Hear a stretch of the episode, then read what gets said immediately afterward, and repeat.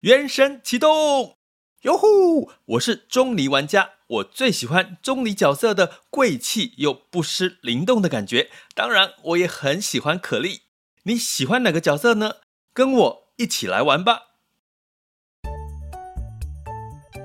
想要掌握即时市场观点吗？订阅郭俊宏带你玩转配息，每天不到十七元，你将享有专人整理的每月读书会。配息热点分析以及热门主题解答困惑，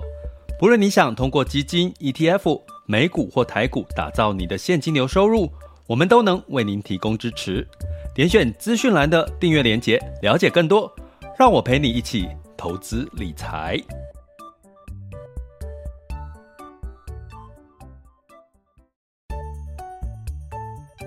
想要掌握即时市场观点吗？订阅郭俊宏带你玩转配息，每天不到十七元，你将享有专人整理的每月读书会、配息热点分析以及热门主题解答困惑。不论你想通过基金、ETF、美股或台股打造你的现金流收入，我们都能为您提供支持。点选资讯栏的订阅链接，了解更多。让我陪你一起投资理财。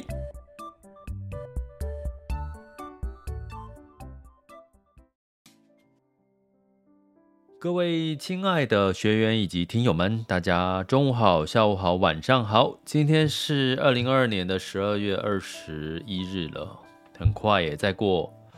这个再过几天，一二三三天，对不对？就 Christmas Eve 了，耶诞节前夕了，然后就要 Merry Christmas 了，然后就这个呃，对于外国人来讲，他们的过年。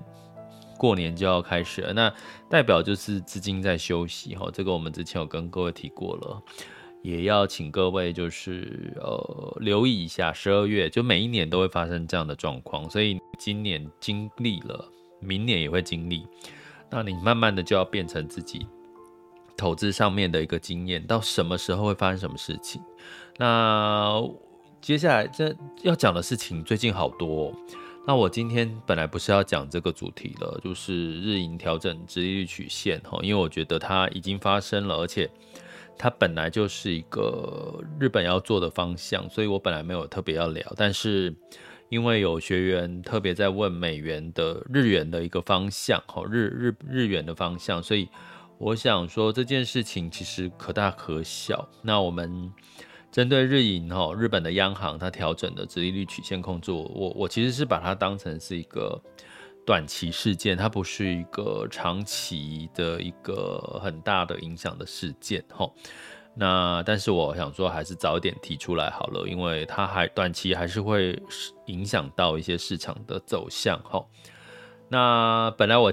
最近想要跟各位聊一下，在十二月年底的时候，会有两种我们常常讲，就是作帐行情嘛，哦资金的作帐行情，哈，不管投信投顾，那这个作帐行情呢，叫在英文有一个专一个名词叫 window dressing，哦，就是这个呃类似我们像百货公司的橱窗，你都要把它包装的漂漂亮亮的。在十二月的情况，你可能会遇到这个股市，呃呃会有。偶尔反弹一下哈，或者是股市会有一些支撑，就是有点是一个部分是 window dressing，就是这个结账行情所带来的，它要让这个一整年的绩效漂亮一点。那另外一个我们叫做这个呃这个 tax tax selling 哈，tax selling 就是这个呃在美国哈，美国如果他今天要卖掉这个。呃，持有未满一年要卖掉股票的亏损，哈，其实是可以抵掉收这个资本利得，就是赚的可以抵亏的，哈，在所得税里面，我呃，比如说我们叫资本利得，一个叫资本亏损，在美股里面它是可以相抵的，哈，它可以相抵，所以在十二月呢，可能你要反弹翻正，可能很多已经无望了。那所以很多最近的美股的卖压，除了我们讲的这个 window dressing 就是结账行情之外，另外一个叫 tax selling 就是这个大家就趁十二月把这个亏损的股票卖掉，然后呢可以弄这个亏损去抵税，哦，亏损去抵税，哈，所以最近的这个十二月都会遇到这种所谓的一个资金的流动，或者是获利了结，或者是亏损的停损，哈。这个有机会，我们在我本来今天是要讲这个，但是可能明天明天再来讲，或明后明天对，因为礼拜五就要就又要讲《爱上每一天》。哎，时间怎么过得那么快呀？马上又要礼拜五了啊、哦！真的是 太充实了吧？好，那。今天哈跟各位聊这个美债呃这个日日影调整直利率曲线控制这件事，那呃这件事情其实在日本其实呃疫情期间也都是实行实施所谓的直利率曲线控制，那它到底是什么意思哈？它我们我希望大家是用逻辑理解的方式去思考这件事情，你才可以知道诶那。这件事情举一反三，你可能会发生什么样的变化？比如说对日日元的走势的变化，哈，那对这个嗯股市，日本本身日本股市的变化，对于这个呃其他的，比如说美股的变化的影响，资金的流向的影响，哈，我觉得可以从这几个层面我们来聊一下这件事情。但是我还是先跟各位提一下。我觉得这件事情应该是一个短期的事情，然后它不是一个长期的一个影响。好，那我们先来讲一下这个呃，这个什么叫做殖利率曲线控制？那基本上它是一个呃呃，它的简称叫 YCC 哈，YCC 啊，YKK 是拉链嘛，哈，YCC。Yield Curve Control 哈，也就是说呢，日本央行过去就是把十年期美呃十年期公债哈，因为不是美债了哈，殖利率的上限是定在零点二五哈，零点二五个 percent 哈，所以呢，代表呢，就算是如果哈，今天呢美美呃十年期公债殖利率如果呢要跌的话，好要跌的话呢，通常就会怎么样？日本。好，就是债券跌嘛，就是可能比如说市场上面去抛售日本债券，哈，那当这个日本央行实施这个殖利率曲线控制，把十年期的公债殖利率维持在零点二五 percent 的殖利率的时候，好，那当升息，全球升息通膨，照理说这个殖利率应该要往上走，十年期美债殖利率往上走。那基本上日本央行要控制，所以很多这个投资人机构要就会卖掉日债嘛，因为日债太便宜，殖利率是零点二五，所以要卖掉它。好，所以这个时候日本的央行就会出手了，出手去买这些债，买这些在市场卖掉的这个十年期公债，所以它的卖的过程当中就会持续的稳定公债的价格。掉不下来，让这个十年期公债的殖利率维持在零点二五的上限哦，上限就是天花板哈。所以这某种程度你去想哈，日本央行要去买这个市场卖出来的日本公债，是不是就把资金就释放出去了哈？释放出去了，所以基本上呢，呃，某种程度它就是一个。宽松的一个政策了哈，当然它的好处就是它没有直接透过升息或降息，像美国这样的直这么直接的力道，等于它是比较缓和的一个力道。好，所以呢，在昨天哈，昨天发生什么事情呢？日本的央行总裁呢是黑田东彦，黑田黑田东彦，为什么我想到这个黑田这个名字就让我想到海鲜呢？吃的。喂鱼，对，哎、欸，大家知道我？最近其实如果我真的开放，我我去日本，我真的会最想去日本吃海鲜哦。他们那个冻饭，我我去那个哪一个城市啊？北海道吗？还是还是这个？应该是北海道吧？我讲错我就不要就忽略了哈。反正我就是有一年，我跟我家人去北海道吃那个鲑鱼鲑鱼软冻饭。满满的龟软冻饭，大家可以想象吗？你去想象一个挖工哦，拍谁？我插个题哦，因为大家轻松一点嘛。我觉得都快年底了，轻松一点，不要把投资这件事情想得那么、那么、那么压力那么大哦。所以我插个题哦，日本去日本，我记得应该是北海道没错吧？我记得我们一下飞机就去找了一家。啊，如果有兴趣知道是哪一家店的话，你再跟我讲。好像台湾很多观光客也会去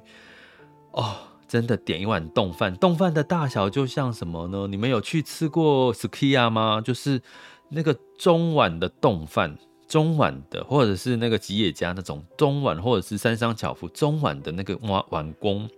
来了，我们点的那个满满的鲑鱼卵冻饭，然后就一碗冻饭哈，就是那个龟卵还没有加。这个时候呢，这个老板哈，就是他们的员工或老板，我不知道哈，就穿着日式的那个，好像那个渔夫哈，出去打鱼的那个服装，然后就过来拿着一桶满满的龟卵。嘿咻嘿咻，个咻就是口中不知道念什么，忘记我我我不知道他念的那个名词，就一勺一勺一勺的加到你的那个碗工的那个冻饭那个鲑鱼卵满到高堆高哦！我跟各位讲，我从来没有吃过这，因为我很爱吃鲑鱼卵哦，那个红红的、晶莹剔透的，就像珍珠一样。大家有吃过鲑鱼卵吧？有没有人不喜欢吃的？哦，满满的吃，吃到我妈会说：“哦，好恶心哦，太多了，鲑鱼卵太多，真的，一整碗满出来，像堆成像山一样啊，很便宜，大概才一两千块的日币，一两千块的日币日元而已，哈，好，所以我看到这个东这个黑田东彦，日本的央行总裁黑田东彦，所以印象深刻。你只要听到黑田黑田黑田，你就知道他就是日本央行的总裁，哈。”也不过可能二零二三年要换人了哈，所以呢，他宣布了这个殖利率曲线的控制的这个政策哈，就是把日本我刚刚讲十年期的公债殖利率，它过去控制在零点二五哦，现在调升到零点五了。哎，现在是多少？我跟各位讲，现在的数据哈，在它宣布调升之后，我来看一下哈，现在的。呃，昨日哈，今日今日今呃，昨日哈，二十号，目昨日的日本十年期公债殖利率是零点四六，零点四六，它的上限就是零点五，也就是说，如果超过零点五以上，它又要买了，它要继续买债了，把市场卖要卖的日债又把它买回来，就放还是放水。那那我刚刚提到一个重点，它是十年期公债殖利率，它是长年期。诶，如果你长期听我的 podcast，或者是我的学员，如果你还是不懂长年期跟短年期的差别的话，我真的要打屁股了哈，真的要打屁股了。长年期十年期就长年期，短年期通常我们会讲到这个呃两年啊或三个月之类的哈。好，那那所以我要讲的是，它调整的是长债，短债呢？有没有升？我们在讲美国升息，美国升息，十二月份升两码，在升什么？考一下大家，十二月份升两码是在升短期的利息还是长年期的利息？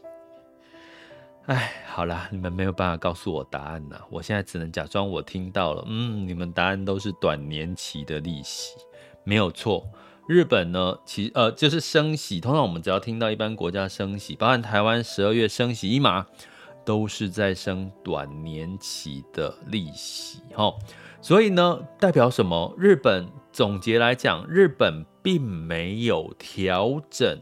短年期的利率调升，只有调高长年期的利率，哦，控制在零点五，哈。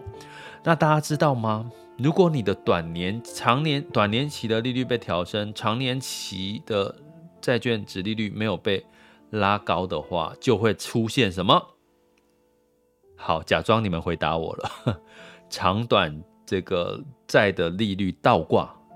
哎，记不记得我们说长短债利率倒挂就是代表什么？景气衰退的领先指标。好，持续倒挂。现在美国就是这样嘛，长年期的债券利殖利率比较低，短呃短年期的债券殖利率比较高，这叫倒挂。所以呢，日本这样的走势其实是在维持什么？什么叫做殖利率曲线控制？就是让这个殖利率的曲线是趋于平滑向上，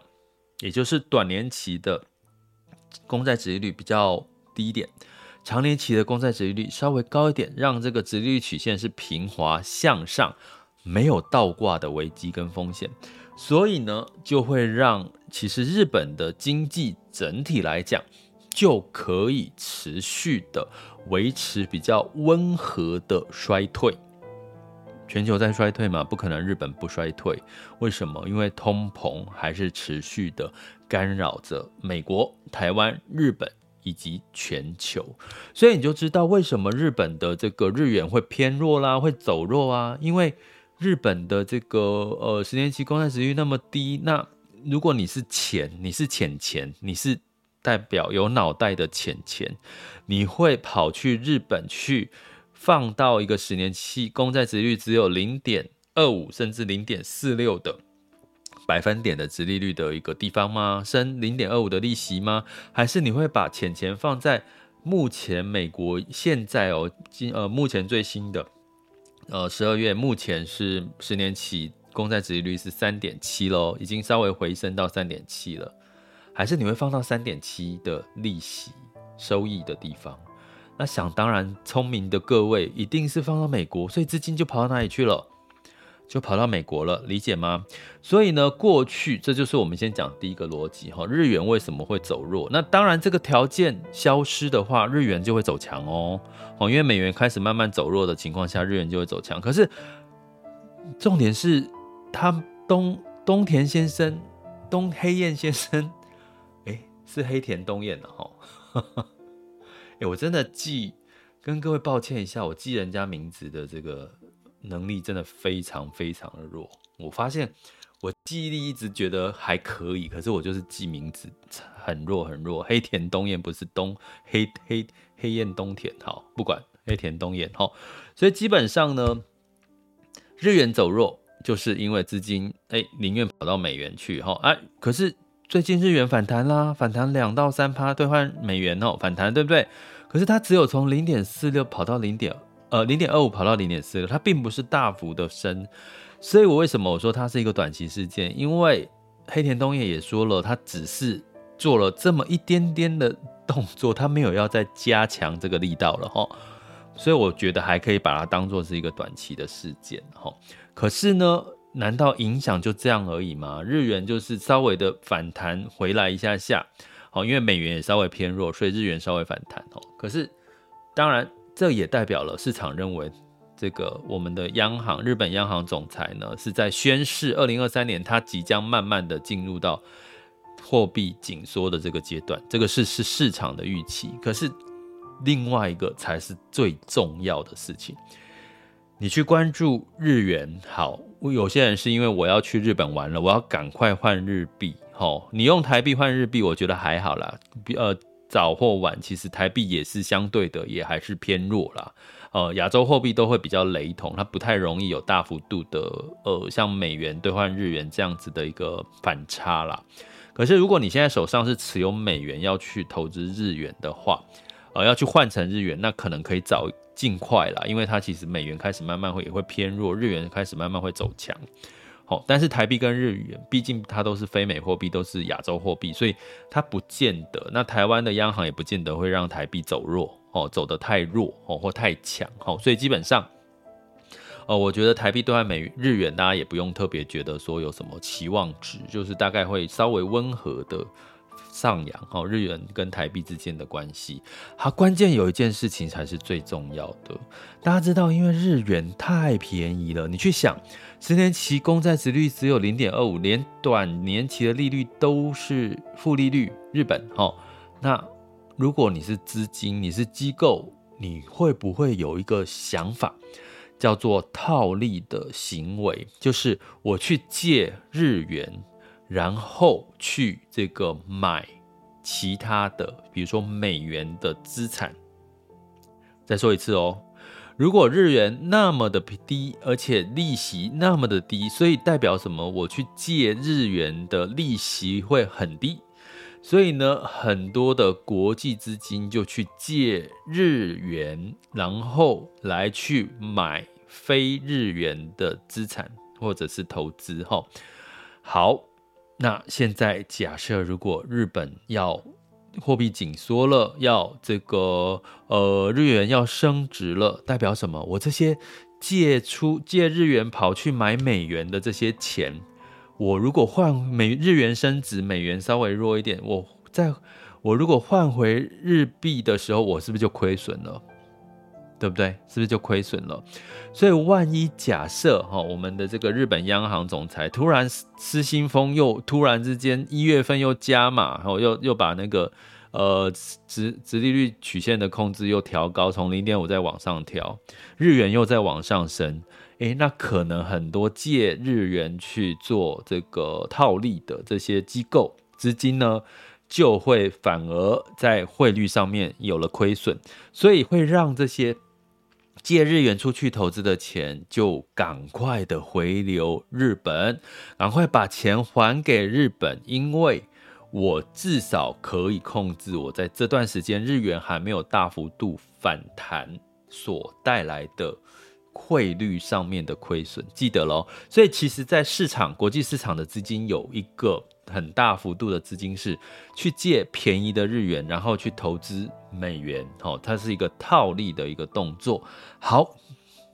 这样你就可以理解了，理解什么事情？理解哦，原来为什么最近。美股、雅股在日本宣布这件事情之后，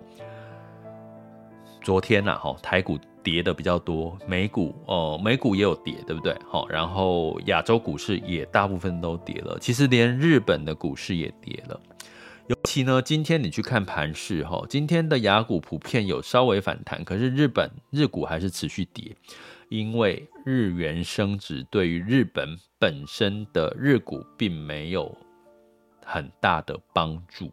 日本宽松的时候，日元宽松的时候，日股比较容易吼宽松货币带来这个。哎，其实这也不用讲日本，大家应该知道，疫情这段时间货币宽松，股市就是很好的表现哈，甚至房市都有很好的表现。所以相对的道理，如果日元开始缩紧，哦，开始反弹，相对来讲，对于股市。日股当然会是一个压力哈，所以你会看到今天雅股普遍有反弹，可是日日股好像是还是修正的哈。我们等一下第二阶段再来看一下这个雅股的一些表现。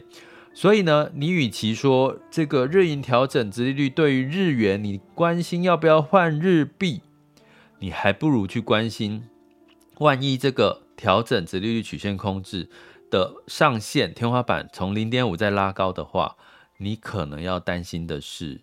你的投资部位，好，比如说美股，比如说台股或其他的亚洲股市的这个资金会回流去日元。虽然日元涨了，可是你可能会在你的投资的部位受到影响，哈。但是呢，我要跟各位讲的刚刚的结论就是说，我觉得这是短期事件，因为其实黑田东彦先生，哈，这个他说了。其实，呃，我只是哈，我看一下，它有一个说法。好，那简单来讲，其实这个媒体的上面的文字叙述是说，哈，根据周二的决议日。日银呢，允许日本十年期公债殖利率最高升到零点五 percent，吼，高于目前的零点二五 percent。但是日银呢，一如预期，将殖利率目标维持在零 percent 附近不变，并且让短期利率保持在负的零点一 percent，吼，所以目前的短期的殖利率是负的零点一 percent，吼。而且呢，日银其实在这件事情之后，哦，他还宣布大幅的扩大购债，哦，大幅的扩大购债。购债就是简单来讲，过债，只要你听到购债，就是一个货币宽松的动作。所以某种程度呢，经济学家哈，而扩债的行为呢，目前是从每个月七点三兆日元的购债。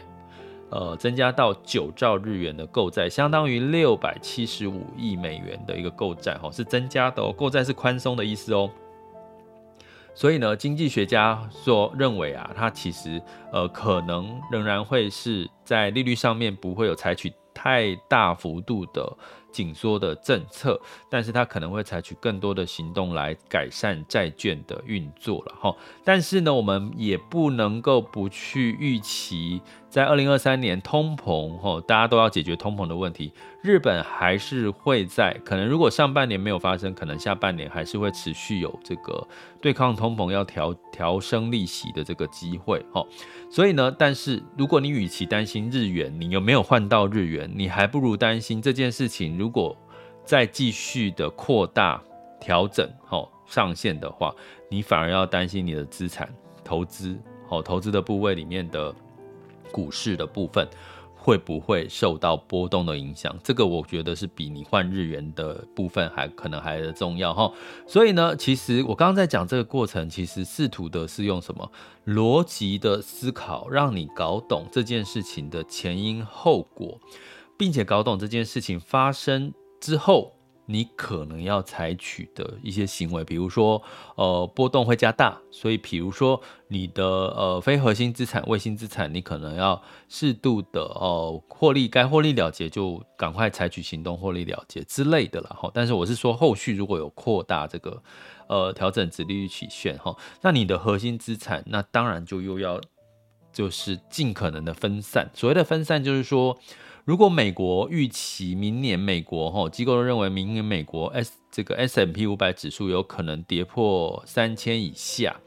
好，然后当然是下半年可能会再反弹，二零二三年好，那你可能就适度的分散嘛，分散到一些非美元的市场，不要就是，所以我就讲二零二三年你的核心资产仍然是适合股债同重，股票加债券，还有一个叫做多重资产的配置，哈，你就不要单押美国了哦，因为美国。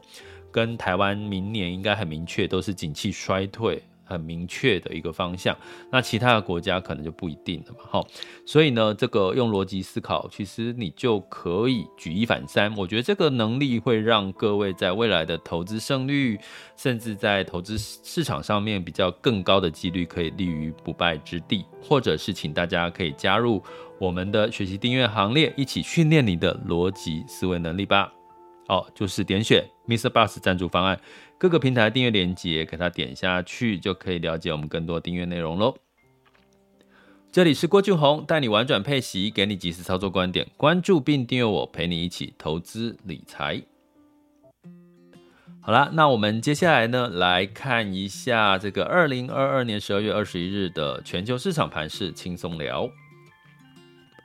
现在时间是十二点二十八分。那在风险指标的部分，近月 VIX 恐慌指数是二十一点三五，现在当下 VIX 恐慌指数是二十一点四五，十年期美债殖利率是三点七零六七 percent。呃，就如我刚刚提到的哈，恐慌指数呢，早盘的时候，美股早盘说是比较拉高的，后来尾盘呢又又降下来了哈。那当然跟这个后来这个美股呢，其实是有收红哈，其实有相对的一些影响哈。所以呢，这也是我透过这个目前的美股的一个情况，因为我刚刚有讲，如果大家预期这个呃直利率控制日元的反弹呢是会持续一段时间的话，那美股应该会有比较多资金流出，因为加上我刚刚讲到 tax selling 还有这的一个影响嘛，哈，所以呢，但是目前看起来其实是反而止止跌反弹了，哈。道琼是上涨零点二八 percent，S&P 五百跟纳斯达克分别上涨零点一跟零点零零一个百分点。那费城半导体哈，我觉得是尤其是费半跟纳斯达克仍仍然会受到十年期美债殖利率稍微反弹的影响而压抑了哈，所以费城半导体是下跌了零点六二个百分点。好，好，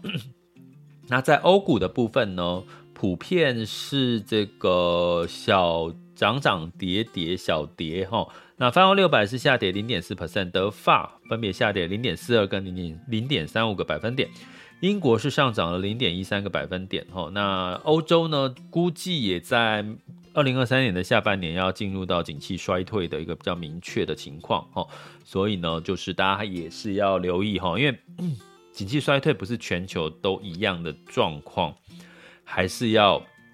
看不同的区域跟市场。毕竟大家也知道嘛，现在已经开始什么，不是流行全球化的市场，而是流行什么所谓的区域化、去中去全球化，比如说叫做供应链，就是。短链革命嘛，就是每一个每一个市场就有一个它的上中下，每一个市场有它的上中下游哈，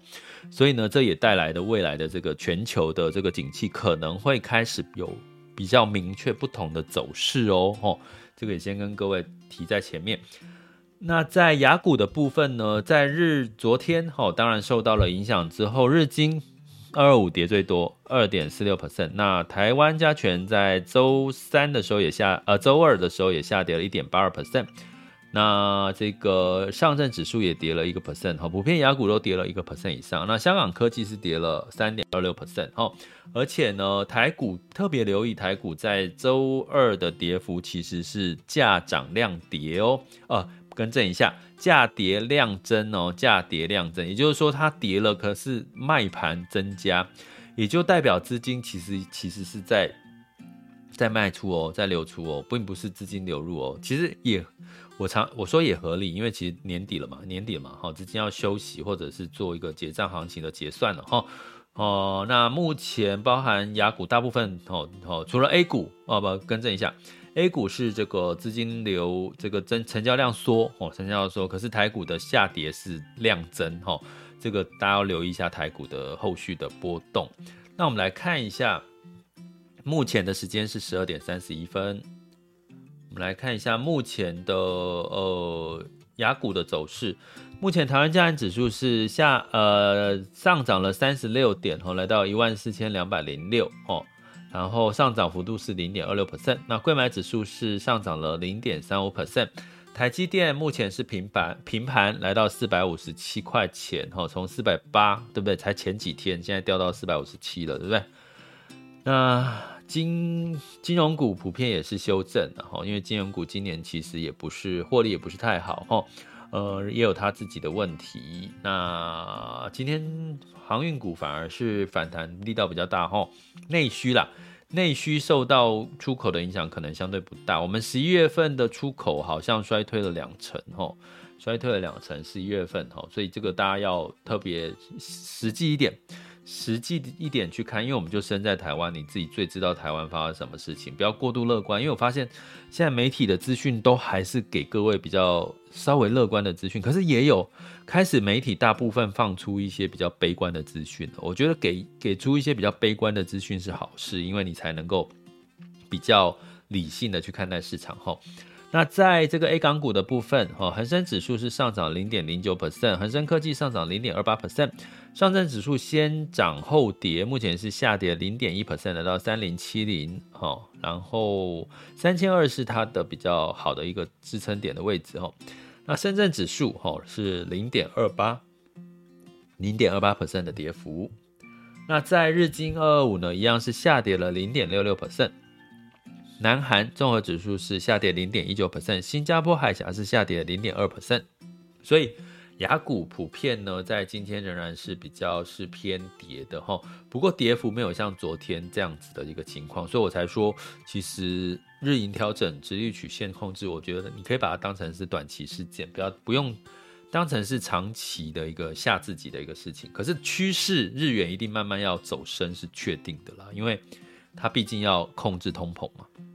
那能源的部分呢？呃，二月份交割的布兰特原油是上涨了零点二 percent，来到七十九点九九。哦，那美元走软是对油价的支撑，金价也因为美元走软上涨了一点五 percent，来到一千八百二十五点四哦美元。哦，所以这些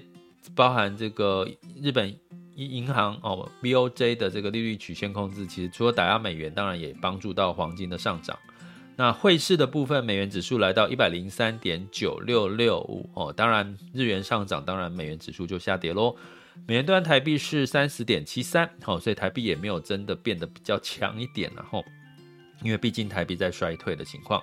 呃，台湾的景气了哈。那这个美元兑人民币是六点九六零九，哦，所以人民币也稍微走强。美元兑日元现在来到。一百三十一点七三，在前一阵子是一百三十五、一百三十六，现在来到一百三十一点七三哈。但是跟过去历史经验来比，日元还是稍微的偏弱哦，不是偏弱啦，就是稍微低一点哦。所以如果你真的想要换日元，哦，当然你要出去玩什么的，当然就是可以早点换喽，好吧？OK。那其实明年日美元也还是持续会走弱啦，走呃，应该是说不太会容易太强啦，美元不太容易会太强，因为美元的微笑曲线，让它景气不好的时候，美美元也会稍稍微偏弱。那所以你说长期来看，日元还是会稍微的反弹，在二零二三年还是会发生的哦。这里是郭俊宏，带你玩转配息，给你及时操作观点，关注并订阅我，陪你一起投资理财。我们下集见。拜拜。